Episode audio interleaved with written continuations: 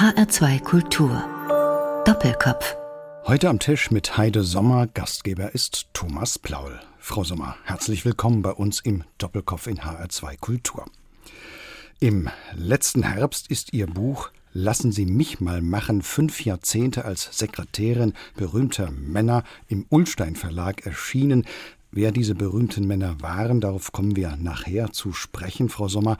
Das Profil einer Sekretärin steht zuweilen immer noch im Beruf, eine kaffeekochende Tippse zu sein. Dabei ist es mittlerweile ja durchaus bekannt, wie komplex und wichtig dieses Arbeitsfeld ist. Sie, Frau Sommer, verwenden die Bezeichnung Sekretärin ganz bewusst in Ihrem Buch. Was verbinden Sie mit dieser Bezeichnung? Ich verbinde damit dass man als Sekretärin eben keine Tippse ist und auch noch nicht mal eine Fremdsprachenkorrespondentin, was aber in den 50er und 60er Jahren, als Deutschland langsam erwachte aus der Nachkriegszeit, doch auch ein guter und wichtiger Job war, denn Westdeutschland öffnete sich in die Ausländer und der Handel kam in Gang, die Europäische Wirtschaftsgemeinschaft wurde gegründet und da waren durchaus Fremdsprachenkorrespondentinnen, männliche gab es wohl damals noch nicht, sehr gefragt. Aber als Sekretärin steht man eigentlich dem Chef oder auch der Chefin noch näher. Die Korrespondentinnen bekamen vielleicht aus mehreren Abteilungen ihre Arbeit zugeteilt und die Sekretärin war aber für eine Person, für eine Persönlichkeit im Hause zuständig und hatte deren Wünsche zu erfüllen. Was waren denn aber für Sie die wichtigsten Attribute einer Sekretärin oder Ihrer Arbeit? Wie der Name schon sagt, es steckt ja das Wort Secret, also Geheim, Geheimnisträger, äh, Vertrauensjob darin. Man musste eben verschwiegen sein, durfte nicht rausplaudern, was man im Beruf erlebte oder sah oder hörte. Und vor allen Dingen loyal. Sie waren mit vielen wichtigen Menschen zusammen, Entscheidungsträgern. Gab es da auch so etwas wie eine Art Machtkitzel? was Ihre Arbeit umgab? Nein, das kann ich wirklich nicht sagen, denn ich habe das gar nicht so empfunden. Ich habe ja hauptsächlich in der Presse gearbeitet, ganz am Anfang auch mal in einigen Firmen in Hamburg, Reedereien und so weiter. Aber im weiteren Verlauf meines beruflichen Lebens und auch natürlich dadurch im Privatleben war ich in erster Linie mit Journalisten zusammen und mit der Presse. Also ich habe meine Herren, wie ich sie heute mal in der Rückschau nennen möchte, nicht als mächtig empfunden. Es waren einige dabei, die waren natürlich Entscheidungsträger, die hatten aber eher eine große Verantwortung und man kann sich ja darüber streiten, ob Presse mächtig ist und Macht hat in gewisser Weise vielleicht, wenn sie Einfluss hat und etwas bewirkt, aber das sind eher Glücksfälle. Das ist nicht so an der Tagesordnung. Aber Sie hatten ja diese Glücksfälle. Nachher werden wir über Rudolf Augstein sprechen und den Spiegel und das ist durchaus eine gewisse Macht, die diese Zeitschrift hat. Ja, der Spiegel hat Macht gehabt, hat ja auch einige Affären losgetreten. Rudolf Augstein war dafür auch im Gefängnis. Aber ansonsten ist es eben die Verantwortung dafür, dass man alles richtig berichtet und nicht falsche Nachrichten, wie es ja dem Spiegel leider doch nun auch passiert ist, mal wieder. Es war wohl nicht das erste Mal. Und das ist die Verantwortung der Journalisten, diese Dinge sorgfältig zu prüfen und abzuklopfen auf ihren Wahrheitsgehalt. Hat es Sie denn mal gereizt, in diese verantwortliche Position hineinzugehen, also sozusagen in die erste Reihe zu wechseln? Nein, das hat mich nicht gereizt. Ich habe ja nicht studiert und vielleicht habe ich mir das so ein bisschen auf die Fahne geschrieben, dass ich lieber zurücktrete und in der zweiten Reihe aber so viel wie möglich dann bewirken kann.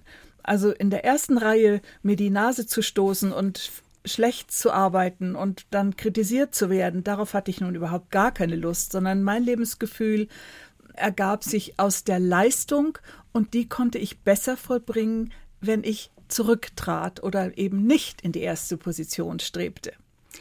Unser Gast heute ist 1940 in Berlin geboren und kam 1949 nach Hamburg. Auf ihre Familie kommen wir am Ende der Sendung noch einmal zu sprechen. In Hamburg hat Heide Sommer dann Abitur und eine Handelslehre gemacht und erste Büroerfahrung gesammelt. 1963 begann sie dann beim Wochenmagazin Die Zeit. Wie kam dann die damals 23-jährige Heide Sommer zu dieser renommierten Zeitschrift?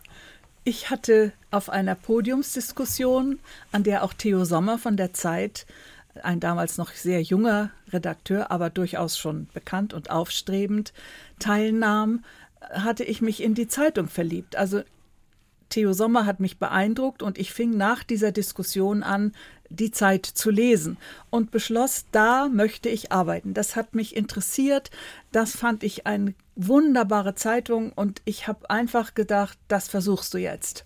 Ich bin dann hingegangen, ohne Anmeldung, ohne Termin, ohne Anzeige gelesen zu haben, einfach hinmarschiert, kam gleich zur Personalchefin, die hat meine Papiere, das waren noch nicht so viele, ich war ja noch nicht so sehr lange im Beruf, angeschaut, hat dann ein Ad-Hoc-Gespräch bei der Gräfin Dönhoff arrangiert und die hat mich sofort eingestellt. Das könnte man sagen, das waren ja wunderbare Zeiten. Damals. Ja, es waren auch wunderbare Zeiten, denn die Jobangebote waren sehr groß und vielfältig. Wir waren am Aufstreben. Westdeutschland war ja das Boomland und wer arbeiten wollte, bekam sofort Arbeit. Und so ist es mir ja Gott sei Dank auch gegangen. Wie sah denn Ihre Arbeit damals aus? Was mussten Sie tun und für wen? Ich wurde eingeteilt als politische Redaktionssekretärin und war zuständig für vier Redakteure und einen noch zu erwartenden Volontär. Und der war Kai Hermann, der später sehr berühmt wurde durch seine Reportage Christiane F. Äh, wir Kinder vom Bahnhof Zoo. Als er beim Stern war, schrieb er das wohl. Und er kam zu uns als Volontär. Und ich war zuständig für Theo Sommer, Hans Gressmann, Dietrich Strothmann und Rolf Zundel. Und diese vier hatten ihre kleinen Zimmerchen an einem internen Gang neben dem großen Flur.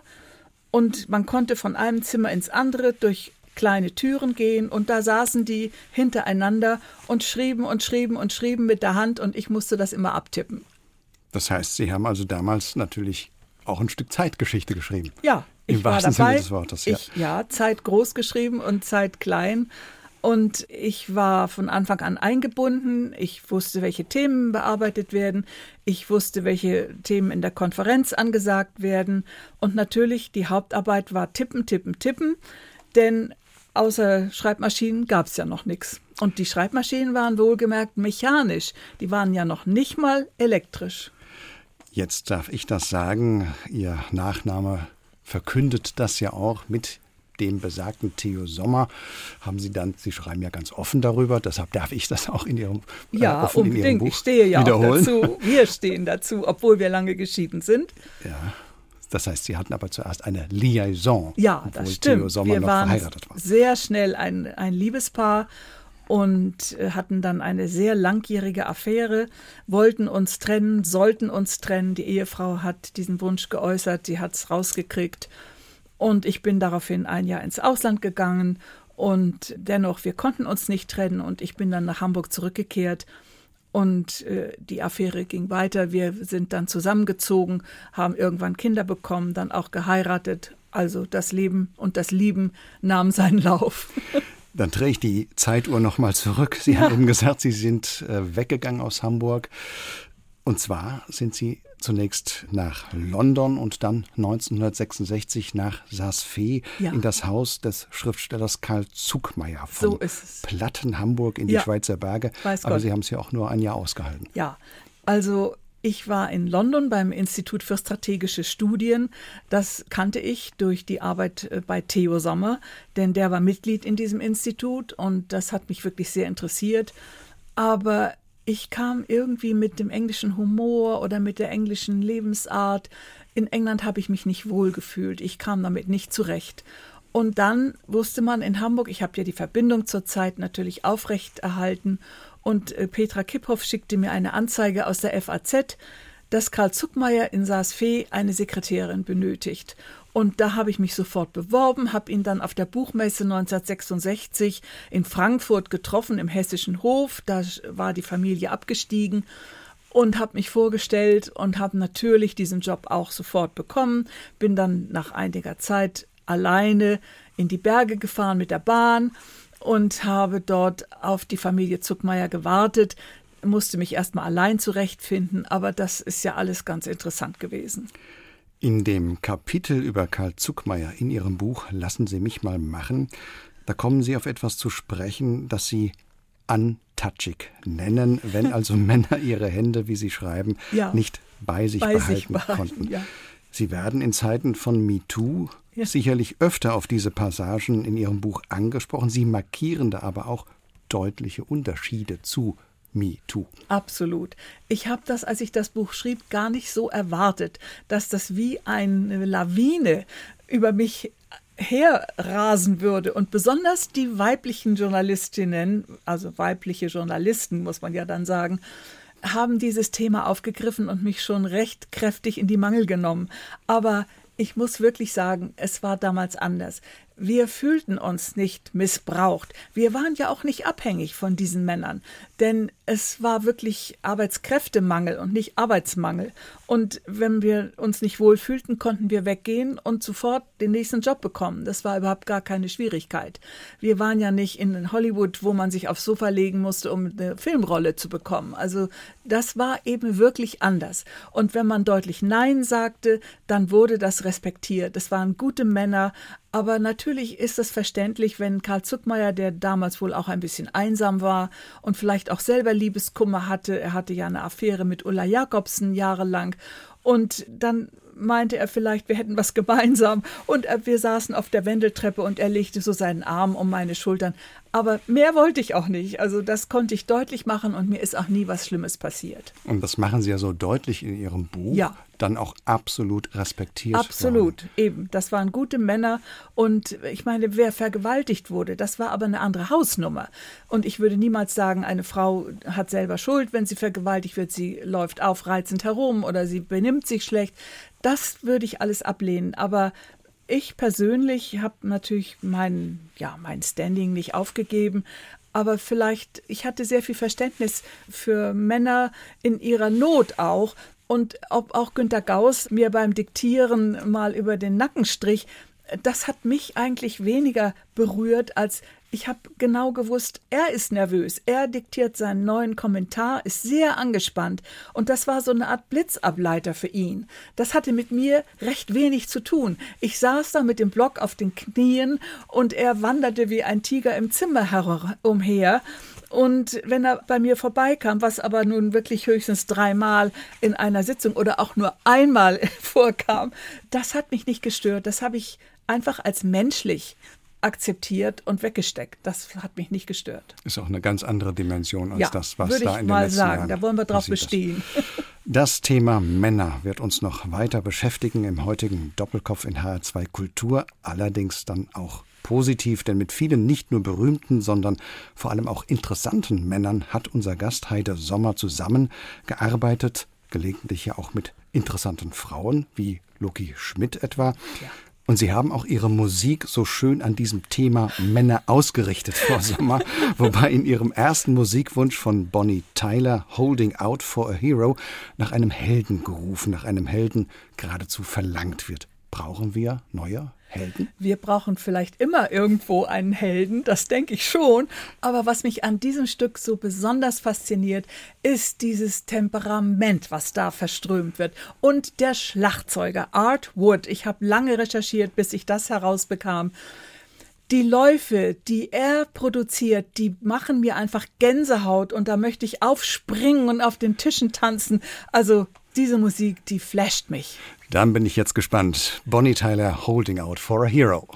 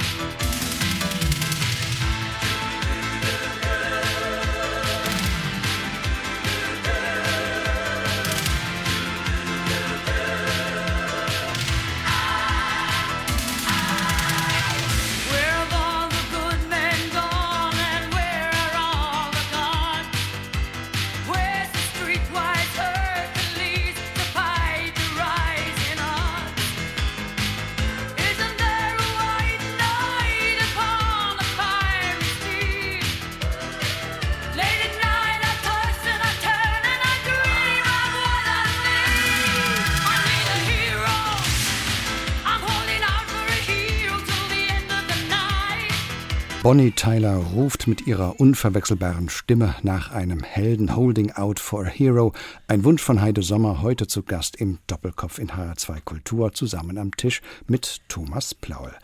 Dann kommen wir mal zu ein paar ganz bestimmten Helden in ihrem Leben, Frau Sommer. Von Karl Zuckmeier und der Schweiz ging es 1967 wieder zurück nach Hamburg, zunächst zur Zeitschrift Schöner Wohnen. Dann gab es ein kurzes Intermezzo beim Film. Schließlich sind sie wieder bei einer Wochenzeitschrift gelandet, dieses Mal aber nicht bei der Zeit, sondern beim Spiegel, wo sie in den kommenden Jahren mit Günter Gauss, den hatten Sie eben schon erwähnt, und Rudolf Augstein selbst, dem Herausgeber des Spiegel, zusammengearbeitet haben.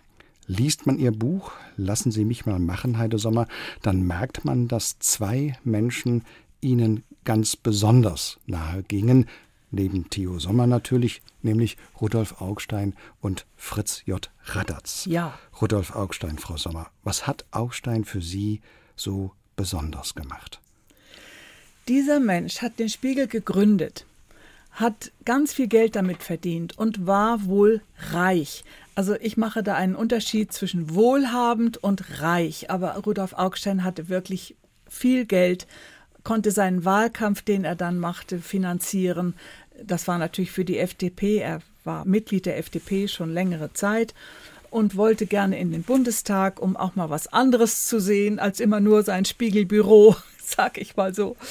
Und die Partei hat das ja gern gesehen, weil er nämlich mehr mitbrachte, als die Partei ihm geben musste für seinen Wahlkampf. Und trotz dieses vielen Geldes war er in dieser Zeit noch nicht so vom Alkohol besessen. Es fing zwar schon an, aber als er alt wurde und in den letzten Jahren, da muss das wohl sehr, sehr schlimm gewesen sein. Und als ich das hörte, und auch Fritz Radatz hat das ja geschrieben in seinen Tagebüchern, wie krank Rudolf Augstein durch den Alkohol geworden war, das hat mich schon dann sehr erschüttert. Aber damals, 69, 70, 71, 72, da war der Wahlkampf, 73, da war er richtig noch voll da und eigentlich auf der Höhe auch seiner geistigen Fähigkeiten. Seine Kommentare waren noch gut und spitz und er kam regelmäßig ins Büro. Also ich hatte sehr viel Freude, für ihn zu arbeiten. Wie würden Sie denn seine journalistischen Qualitäten beschreiben? Sie haben ja eben schon gesagt, spitze Kommentare. Ja, klar. spitze Feder. Und ich denke, seine Kommentare, die wir ja dann diktiert bekamen, hauptsächlich ich. Wir waren zu zweit im Vorzimmer. Äh, die Kollegin war mehr für Rudolf Augstein, den Privatmann, den Verleger zuständig und ich mehr für Rudolf Augstein, den Journalisten und durfte also hauptsächlich seine Kommentare tippen, dann schon in elektrische Schreibmaschinen, der erste Schritt zur besseren Technik. Und ja, wenn ich mich richtig erinnere, haben mich diese Kommentare sehr interessiert. Und ich kann natürlich heute jetzt so ad hoc nicht über einzelne sprechen, aber ich denke, jeder, der den Spiegel kaufte, hat zuerst mal den Kommentar von Rudolf Augstein gelesen. Jetzt galt Rudolf Augstein auch nicht als ganz leicht, also auch jenseits des späteren Alkoholismus. Wie sind Sie denn im Alltag mit ihm klargekommen? Sehr gut. Er war ein reizender Mensch und großzügig, still, leise, seine Ansprüche waren nicht übermäßig, auch nicht ans Haus, also Fuhrpark und diese Dinge. Also er war ein stiller, bescheidener Mann. Und wenn Sie sagen jetzt menschliche Qualitäten und auch Schwächen, eine große Schwäche hatten Sie angesprochen ja, habe ich schon angesprochen. Ja, aber Qualitäten, er war liebevoll, er war fürsorglich und fair und nahm Verantwortung für seine Mitarbeiter. Sie schreiben in Ihrem Buch auch mal von einer Szene, als Rudolf Augstein betrunken war ja. und dann tatsächlich über die Straße ja, krabbelnd. Auf allen Vieren. Er konnte sich nicht mehr halten. Er ging mittags sehr oft mit äh, Freunden, Gästen, Redakteuren aus dem Haus in ein kleines chinesisches Restaurant Sommerpalast hieß das, war direkt gegenüber vom Spiegel und äh, der Rückweg war dann wohl etwas schwierig, weil er dem Bier zu sehr zugesprochen hatte. Aber er wurde auch sehr schnell betrunken, das muss man dazu sagen. Der, der, hat nicht fünf Bier getrunken bei Tisch, sondern vielleicht nur eins oder anderthalb und war trotzdem schon irgendwie nicht mehr ganz klar. Jetzt möchte ich einflechten, dass Sie ja vieles aus der Innenperspektive heraus schildern in Ihrem Buch. Lassen Sie mich mal machen. Sie haben Augstein und Co. ja auch privat erlebt, aber in Ihrem Buch werden Sie nie despektierlich und auch nicht voyeuristisch. Erforderte das auch einige Disziplin beim Schreiben dieses Buches, Frau Sommer, nicht immer alles zu sagen? Nein, es ist mein Wesen ich möchte niemanden entblößen, entblättern. Ich wollte kein Skandalbuch schreiben, kein Enthüllungsbuch schreiben. Ich wollte ja eigentlich überhaupt kein Buch schreiben. Das habe ich ja noch zwei Jahre zuvor in einem Interview gesagt. Ich doch nicht. Ich nie im Leben werde ich ein Buch schreiben. Ich bin doch nicht Dieter Bohlen. Ich bin kein Fußballstar.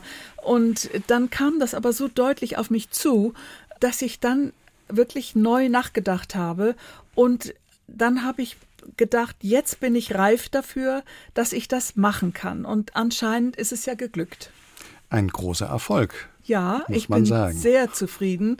Die Rezensionen waren wirklich beglückend, muss ich sagen. Ein weiterer im Medien- und Kulturbetrieb wichtiger Mann, mit dem Sie zusammengearbeitet haben, war Fritz J. Radatz gewesen, der Literaturwissenschaftler, Kulturjournalist, Essayist und Publizist, den Sie fast 20 Jahre lang begleitet haben, in gewissem Sinne sogar bis in sein Sterben hinein ja, im Jahr 2015. Das stimmt. Heide Sommer, Sie schreiben mit durchaus kritischem Blick über Fritz J. Radatz. Er war ja kein einfacher Mensch Nein. gewesen, wenn ich das mal so sagen darf. Aber Sie schreiben vor allem mit sehr viel Empathie und fast auch Zärtlichkeit. Wer war Fritz J. Radatz für Sie?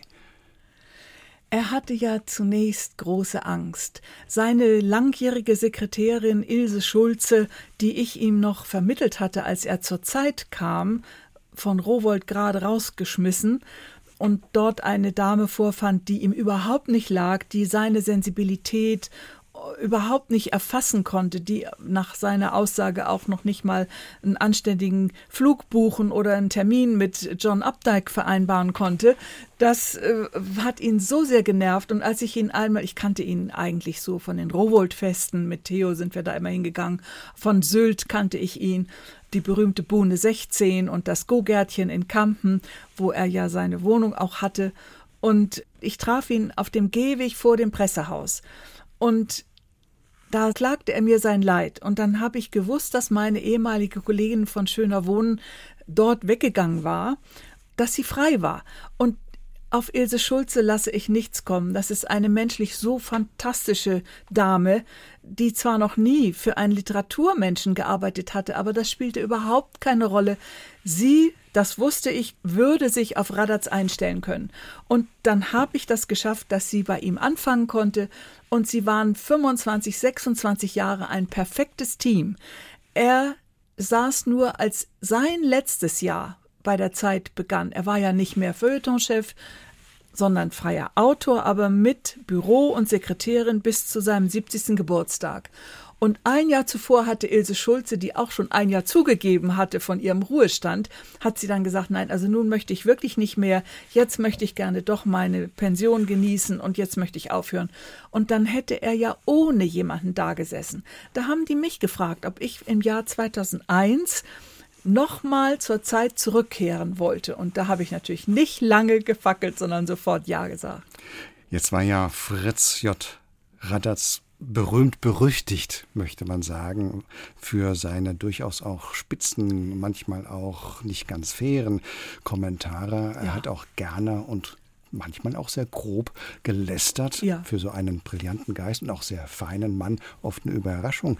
Auch hier die Frage, wie war das denn im Alltag mit nicht, ihm? Nicht, gar nicht. Das war nur in seinen Rezensionen oder wenn er jemandem eins auswischen wollte oder wenn er empört war, ehrlich empört war über etwas, dann konnte er äh, so schreiben. Aber im Persönlichen einen besseren Gentleman als Fritz Radatz kann ich mir nicht vorstellen. Rudolf Augstein darüber haben wir vorhin gesprochen, Fritz J. Radatz, äh, den Sie, das schreiben Sie in Ihrem Buch, ausgesprochen anstrengend fanden, weil er Ihnen viel zu wenig Selbstständigkeit zugebilligt hat. Jetzt hat ja. Radatz ja auch über Augstein ganz schrecklich gelästert und geschrieben. Haben Sie sich da manchmal zwischen den Stühlen bzw. zwischen den Männern gefühlt? Äh, ich habe das natürlich wahrgenommen, aber ich bin immer der Meinung, wer mich bezahlt, kauft meine Loyalität mit. Und wenn ich das nicht mehr übereinander bringen kann, dann muss ich eben weggehen. Dann kann ich den Job nicht machen. Also so nach diesem Prinzip habe ich immer gelebt. Sie schreiben auch in Ihrem Buch, ich darf das mal zitieren, man muss wissen, wo man steht, ja. aber man darf durchaus auch wissen, wer man ist. Absolut. Da spricht ja ein großes Selbstbewusstsein ja, aus. Das habe ich immer gehabt und das hat mir viel geholfen natürlich. Gerade auch gegen solche ja. Alpha-Tiere. Ja, unbedingt. Aber ich musste das und konnte das ertragen. Fritz J. Radatz war, wie gesagt, schon ein sehr eigener Charakter. Das erschließt sich jetzt ja auch ein bisschen aus Ihren Schilderungen. Und auch sein Tod war ja doch umweht von etwas sehr Besonderem, etwas sehr Eigenem, denn er hat ihn selbstbestimmt mit Würde und Stil, und ich sage jetzt ganz bewusst, begangen. Ja, das stimmt. Ja, er hat in seinen letzten Interviews und auch in den Tagebüchern, die ja 2010 und 12 erschienen sind, deutlich gemacht, dass er das eines Tages äh, selber in die Hand nehmen würde. Wer es also wissen wollte, konnte es wissen. Und da es nun auch öffentlich war, hatte er von mir dann auch keine Geheimnisse mehr und hat mich sozusagen auch eingeweiht. Also ich merkte ja, dass mit ihm irgendwas im Gange war und dass er anfing in die Schweiz zu reisen. Er hat es mir nicht direkt gesagt am Anfang, aber ich meine, ich war ja nicht blöd und auch nicht blind und konnte ganz genau erkennen, dass er versuchte, bei einer dieser Sterbehilfeorganisationen angenommen zu werden. Er hat ja auch in Hamburg mit Roger Kusch, der ja auch eine Organisation gegründet hat, einen öffentlichen Abend bestritten, hat darüber einen Vortrag gehalten. Er war sauer auf den Staat und sprach dem Staat das Recht ab, Sterbehilfe zu verbieten. Da konnte er sich sehr stark engagieren und hat das auch getan. Und das tut man nicht, wenn man nicht selber darauf reflektiert. Nach den vielen Jahren mit ihm war das für Sie sozusagen aber auch ein langer Abschied gewesen. Ja, ein langer Abschied, das stimmt. Und dann ging es eben doch plötzlich ganz schnell.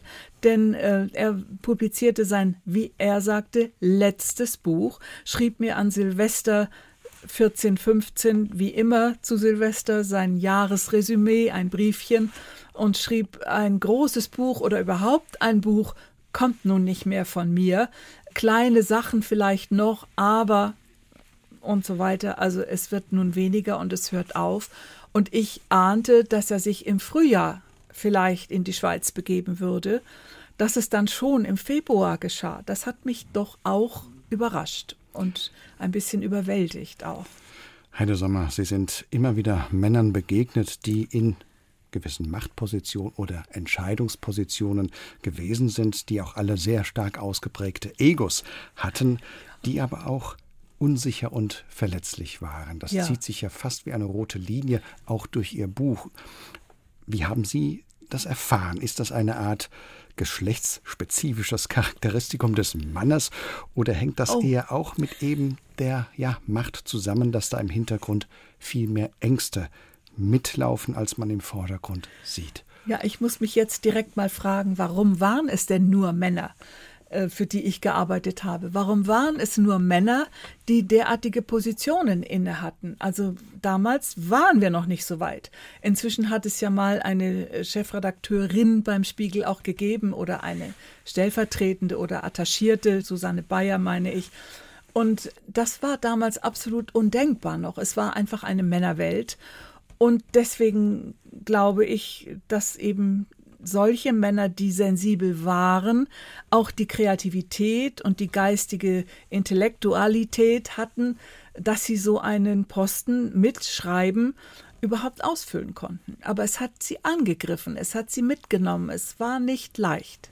Außen hart und innen ganz weich. So hat nicht nur Heide Sommer Männer oft erfahren, sondern so sieht auch Herbert Grönemeyer seine Geschlechtsgenossen in seinem Song Männer. Heide Sommer, dieses Lied Männer scheint Herbert Grönemeyer eigens für sie und ihr Leben gedichtet zu haben, oder? Wunderbar. Der gute Herbert.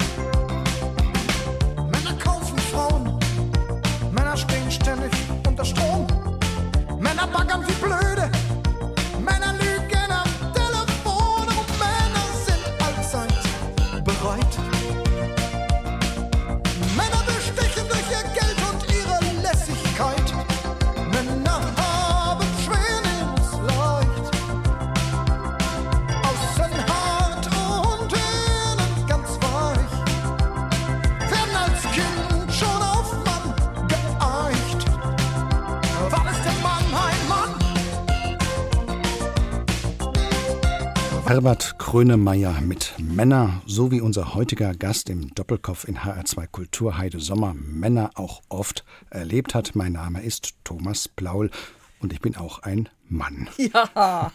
Frau Sommer, Sie wohnen nicht mehr in Ihrem geliebten Hamburg, sondern in Wacken, dort wo einmal im Jahr so richtige Männer zum Heavy Metal Festival ja. ziehen.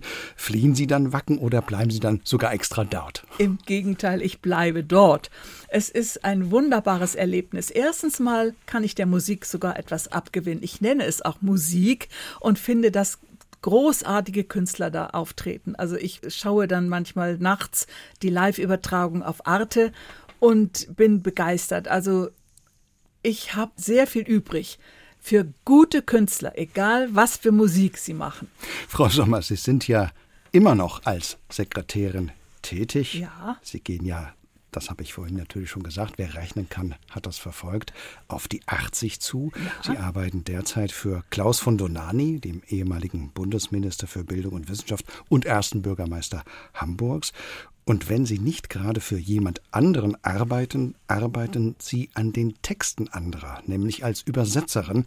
Zu nennen wäre hier Ihre Übertragung der Autobiografie der großen britischen Schauspielerin Vanessa Redgrave oder des literarischen Werks von Henry Roth, dem US-amerikanischen Schriftsteller polnisch-jüdischer Herkunft, einem Mitbegründer der amerikanisch-jüdischen Literatur. Ja.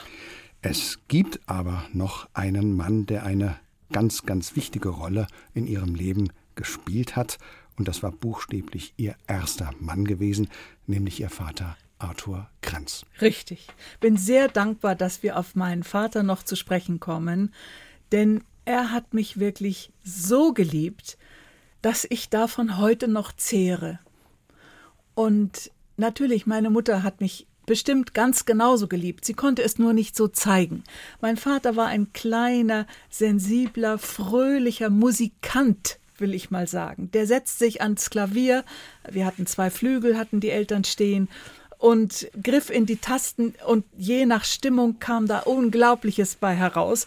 Aber er war eben auch im Hauptberuf Musiker, verdiente das Brot für die Familie als Solobratscher im Hamburger Rundfunkorchester und war Komponist und zwar mit einem gar nicht sehr kleinen Övre. Sie sind in Berlin geboren, ja. 1940, und sind mit sechs Jahren, glaube ich, nach Hamburg gekommen. Mit neun. Mit neun. 49, ja. Haben Sie denn noch viele Erinnerungen an Berlin? Das an war Berlin? ja nun gerade der Krieg. Ja, es war Krieg und mein Vater war Mitglied des Berliner Kammerorchesters und fuhr mit diesem Orchester auf Tournee in alle Gebiete, die Hitler schon erobert oder die sich angeschlossen hatten, vom Nordkap bis Sizilien, wollen wir mal so grob sagen, äh, Portugal und so weiter. Also mit der Eisenbahn fuhr dieses Orchester. Nachts mussten sie die Fenster fixieren, falls es Bombeneinschläge gäbe und vor allen Dingen mussten sie lichtdicht sein. Man musste Verdunkelung machen und die fuhren also mit äh, dem Orchester durch ganz Europa. Und nach drei Monaten kamen sie wieder und dann hat mein Vater drei Monate zu Hause verbracht, hat komponiert, hat Bearbeitungen gemacht. Und meine Mutter war unfähig, mit mir, der Erstgeborenen, allein in Berlin zu sein. Sie hatte einfach Angst und sie haben dann in Bad Kissingen ein kleines Häuschen gemietet, gepachtet mit Grundstück. Und nach dem Krieg waren ja dann die Amerikaner dort unten zuständig und die haben meine Eltern aufgefordert, doch dort eine Musikschule zu gründen. Und so bin ich also von Anfang an eigentlich mit einem Vortänzer schon aufgewachsen, denn mein Vater dirigierte dann das äh, Studentenorchester auch im Kurpark, in der Konzertmuschel, Profiorchester. Und ich sah meinen Vater mit dem Taktstock vor diesen 100 Musikern und die machten alle, was er wollte. Also diese Art von Männlichkeit, die Ansage im Künstlerischen und dabei sensibel und liebevoll, das war einfach für mich, das war meine Prägung.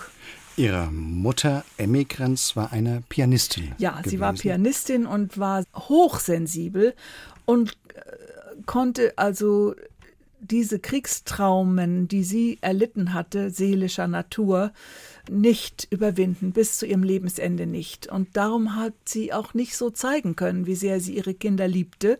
Ich bekam ja 44 und 45 noch zwei Brüder. in Bad Kissingen und mein Vater konnte immer aus sich herausgehen und seine Liebe zeigen. Das hat, wenn ich das mal so sagen darf, natürlich auch auf Sie abgefärbt. Vielleicht. Denn man liest das, man spürt das geradezu in Ihrem Buch. Sie schreiben es ja auch, wie positiv Sie eigentlich grundeingestellt ja, sind. Ja, das stimmt. Also das stimmt. Und das hat mich in eigenen schwierigen Situationen natürlich auch dann oft gerettet. Die lange Liaison mit Theo vor der Ehe und dann auch die Trennung nach der Ehe, das war, weiß Gott, nicht einfach für mich, aber ich konnte positiv denken und ich konnte mich immer am eigenen Zopf wieder rausziehen. Sie schreiben ganz häufig in Ihrem Buch, ich liebte das Leben. Ja, so das stimmt.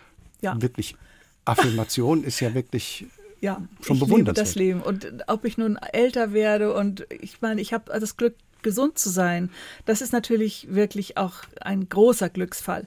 Wenn man viel Krankheit hat, dann ist man behindert, gehemmt, dann kann man sich nicht so ausleben. Aber ich konnte mich auf mich verlassen, konnte meine Intuition empfinden und konnte mich nach der Intuition richten und tue das ja heute auch noch so. Und glauben Sie denn, dass Ihrer Wesensart dann eben auch an Ihren diversen Arbeitsplätzen für entsprechendes Licht gesorgt hat. Ich hoffe es sehr und ich habe den Eindruck. Also das ist jetzt schwierig, man kann sich ja eigentlich nicht selbst als Lichtgestalt darstellen, aber ich denke, wo ich gewirkt habe, habe ich ein gutes Feedback bekommen und äh, mir hat es Spaß gemacht und ich glaube, die Leute waren auch ganz zufrieden. Jetzt kommen Sie aus einem Musikerhaus, sind aber sozusagen in die Sparte Wort übergewechselt. Ja, und Politik noch dazu. Und, und auch als Übersetzerin. Ja. Und äh, wer Ihre ja. Übersetzung kennt, weiß ja, wie sprach genau Sie arbeiten. Ja. Wieso gab es denn diesen Wechsel? Wieso sind Sie keine Musikerin? Geworden? Ja, ich habe natürlich irgendwann gemerkt, dass ich nicht ausreichend äh, Klavier spielen und Begabung habe. Ich habe das aufgegeben, weil es mich auch mehr zur Sprache hingezogen hat. Und äh, gerade bei meinen Übersetzungen, vielleicht auch im eigenen Buch, schreibe ich ja rhythmisch und auch duktusmäßig so und ich achte auf die Vokale, dass nicht nur A-Vokale, U-Vokale, sondern es muss eine harmonische Mischung sein. Es ist beinahe so, als komponierte ich. Ich lese auch alle Texte, die ich von mir gebe, laut, damit ich höre. Das ist ja auch schon etwas, was mit Musik zu tun hat. Und äh, ich glaube, dass man sagen kann, die Musikalität, die ich von meinen Eltern geerbt habe, äußert sich bei mir in Sprache. Jetzt kann ich mir natürlich vorstellen, in diesem Alltagswerk im Journalismus sind Ihnen ja auch viele Texte untergekommen, die vorsichtig ausgedrückt wenig musikalisch das gewesen stimmt. sind. Aber trotzdem kann man einen Satz gut bauen, man kann das Verb an die richtige Stelle setzen, man kann Subjekt, Prädikat, Objekt, das ist immer noch die beste Strategie, einen verständlichen Text zu schreiben. Äh, darauf kann man ja achten als Sekretärin. Haben Sie denn oft eingegriffen ja, in die Texte? ich habe schon was gesagt. Und besonders nachher bei Radatz. Also wenn ich das ausführen darf, Radatz hatte ja, nachdem er nicht mehr bei der Zeit war, ganz wenig Zugriff noch auf die Dokumentation. Da habe ich dann angefangen, für ihn zu recherchieren. Und er hatte natürlich keinen Menschen mehr, der seine Artikel gegenlas. Er lieferte die ab und dann waren die vielleicht nicht ganz so ausgewogen, wie man das vielleicht gern von ihm gehabt hätte. Und darum habe ich vorher schon eingegriffen. Wenn ich seine Texte abschrieb, von der Handschrift auch, alle haben sie ja mit der Hand geschrieben, dann habe ich wenn ich meinte, er hat das falsche Verb oder das falsche Adjektiv gebraucht, das, was ich vorschlagen wollte, in fett gesetzter Schrift mit reingeschrieben in die Zeile, ins Manuskript, gar nicht an den Rand. Wenn ich ihm gesagt hätte, hier stimmt was nicht, da hätte er gar nicht gewusst, was er ändern soll. Aber in dem Moment, wo ich ihm diese Vorschläge machte, konnte er Häkchen am Rand machen oder durchstreichen, ganz nach seinem Gusto und wie er es empfunden hat. Und dadurch haben wir so wahnsinnig gut zusammengearbeitet. Gab es denn da aber auch mal andere Fälle, dass äh, es richtige Streitigkeiten gab? Jetzt Nein. nicht nur auf Radatz bezogen. Nein. Also entweder, ich meine, ich, ich war ja nur die Vorschlagende, ich war ja nur die Zweite. Und der Autor hat natürlich das erste Wort, das ist ganz klar. Und wenn ich mit meinen Argumenten nicht durchdringen konnte, dann habe ich das selbstverständlich akzeptiert. Heide Sommer, Kommen wir aber nochmal zurück zu Ihrem Vater, denn Ja. Sie haben uns als letztes Musikstück tatsächlich eine Komposition Ihres Vaters mitgebracht. Und zwar aus dem Schallarchiv des Norddeutschen Rundfunks, in dessen Orchester Ihr Vater ja auch musiziert hat. Und zwar ein Capriccio für Klavier und Orchester. Das ist aus dem Jahr 1953 1953. Ja. und trägt die Zusatzbezeichnung Manhattan Capriccio. Ja. Worauf bezieht sich denn diese Das- Bezeichnung? Ja, das bezieht sich auf den Boogie-Woogie-Rhythmus, der leicht anklingt, ganz leicht. Er hat andere Stücke komponiert, wo das viel deutlicher war. Er liebte das. Es hat ihn irgendwie fasziniert und es war auch so seine sonnige Art. Wenn ich Besuch machte bei den Eltern, kam er mit ausgebreiteten Armen auf mich zu, meine Königin. Ich meine, welche Tochter gedeiht nicht, wenn der Vater so schön mit ihr umgeht? ne? Ja, schöner kann man ja eigentlich einen Doppelkopf gar nicht beenden. Vielen herzlichen Dank, Heide Sommer, Oh. Ich für danke. dieses Gespräch. Nun also das Capriccio für Klavier und Orchester aus der Feder von Arthur Grenz. Wir hören eine Aufnahme mit dem Orchester des Norddeutschen Rundfunks aus der Mitte der 1950er Jahre. Der Klaviersolist ist Herbert Heinemann. Das Orchester stand damals unter der Leitung von Wilhelm Schüchter. Und damit klingt der heutige Doppelkopf in HR2 Kultur aus. Am Tisch saßen zusammen Heide Sommer und Thomas Plaul.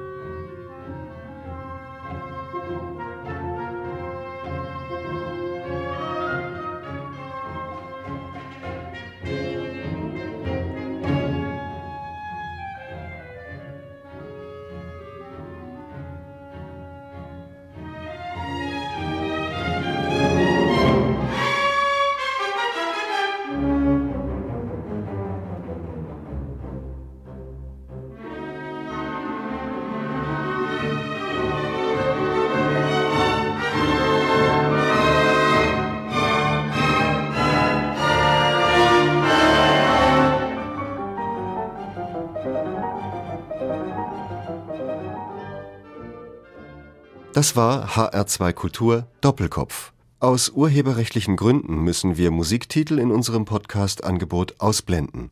Weitere Sendungen, die Sie jederzeit hören können, finden Sie auf hr2.de.